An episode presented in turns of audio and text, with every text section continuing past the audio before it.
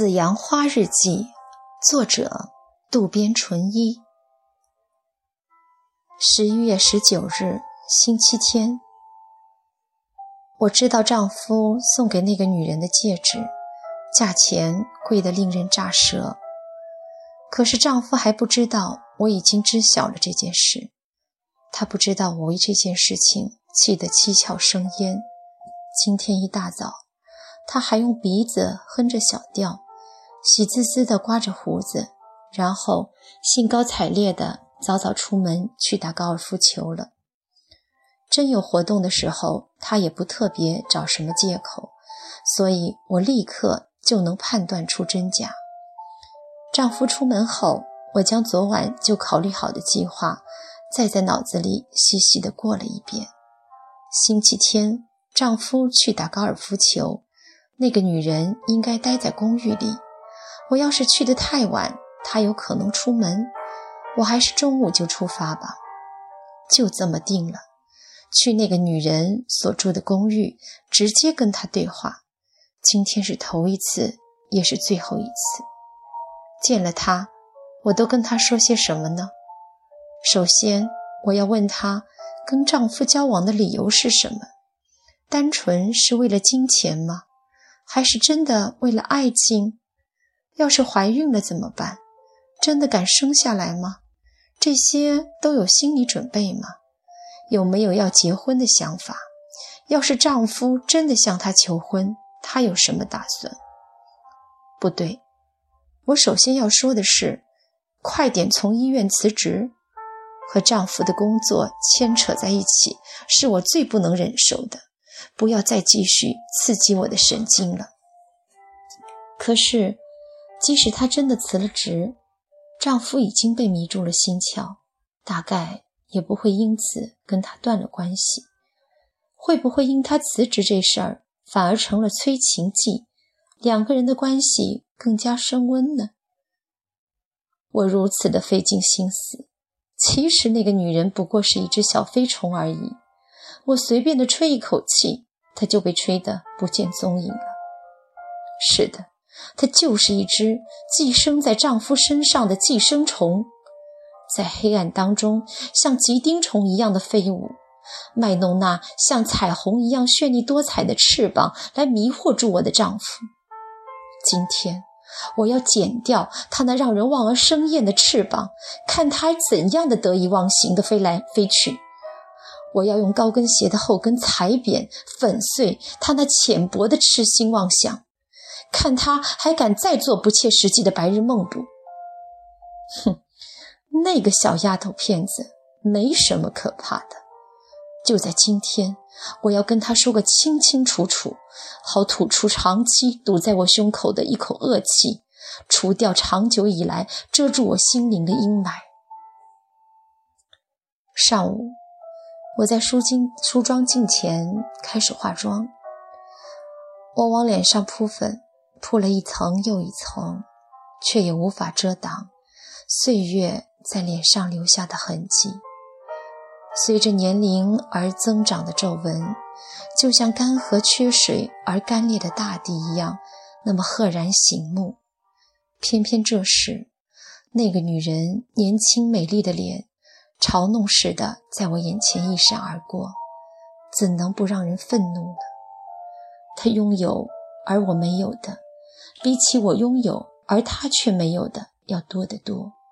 而且那部分我也曾经拥有过，只是在不经意之间丢掉而已。青春转眼即逝，空留余恨，几乎所有的中年妇女都会体验到。可是他不可能理解，他现在肆意挥霍着他的青春，可是这青春对他来说同样是转瞬即逝，仅靠年轻又能得意几时呢？我打开寝室里头的衣橱，对着和身长相等的大衣镜，挑选同那个女人见面时穿的衣服。我是去那个女人的公寓跟她摊牌。让她有自知之明的，打扮的过于艳丽时髦，显然不适合。那就穿端庄的黑色毛衣和西裤去吧。纯羊毛的高领毛衣配同色的西裤，显得成熟干练。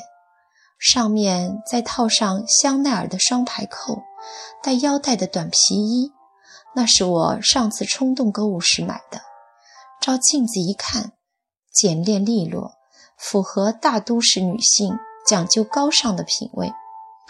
和充满憧憬的甜蜜的浅色比较起来，我选择深色，尤其是黑色，现实无情，所向无敌。就用这冷酷无情的黑色来粉碎那个女人矫饰纯情的脆弱的美丽吧。是的，振作精神，和她正面交锋。今天正是决斗之时。女人都是这样深思熟虑，制定作战计划，闯入敌人阵地的吗？神武读到这儿，甚至忘记了这个女人就是自己的妻子，而被这个女人的决一死战的气势所压倒了。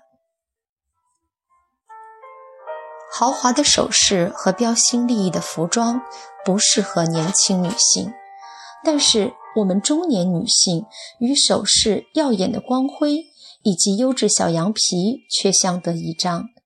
柔软的丝巾发出高雅的光泽，和全身服装搭配的完美无缺，天衣无缝。换句话说，也只有优质质地的服饰，才能掩盖住那无法阻挡的衰老和疲惫。但是今天的装扮有些矜持，因此宝石饰物更加不可缺少。依据我的调查。丈夫送给那个女人的戒指上镶嵌的是粉红色宝石，宝石蕴含着各种各样的意义。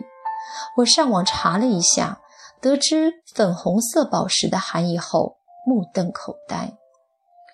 永远温柔可爱，哼！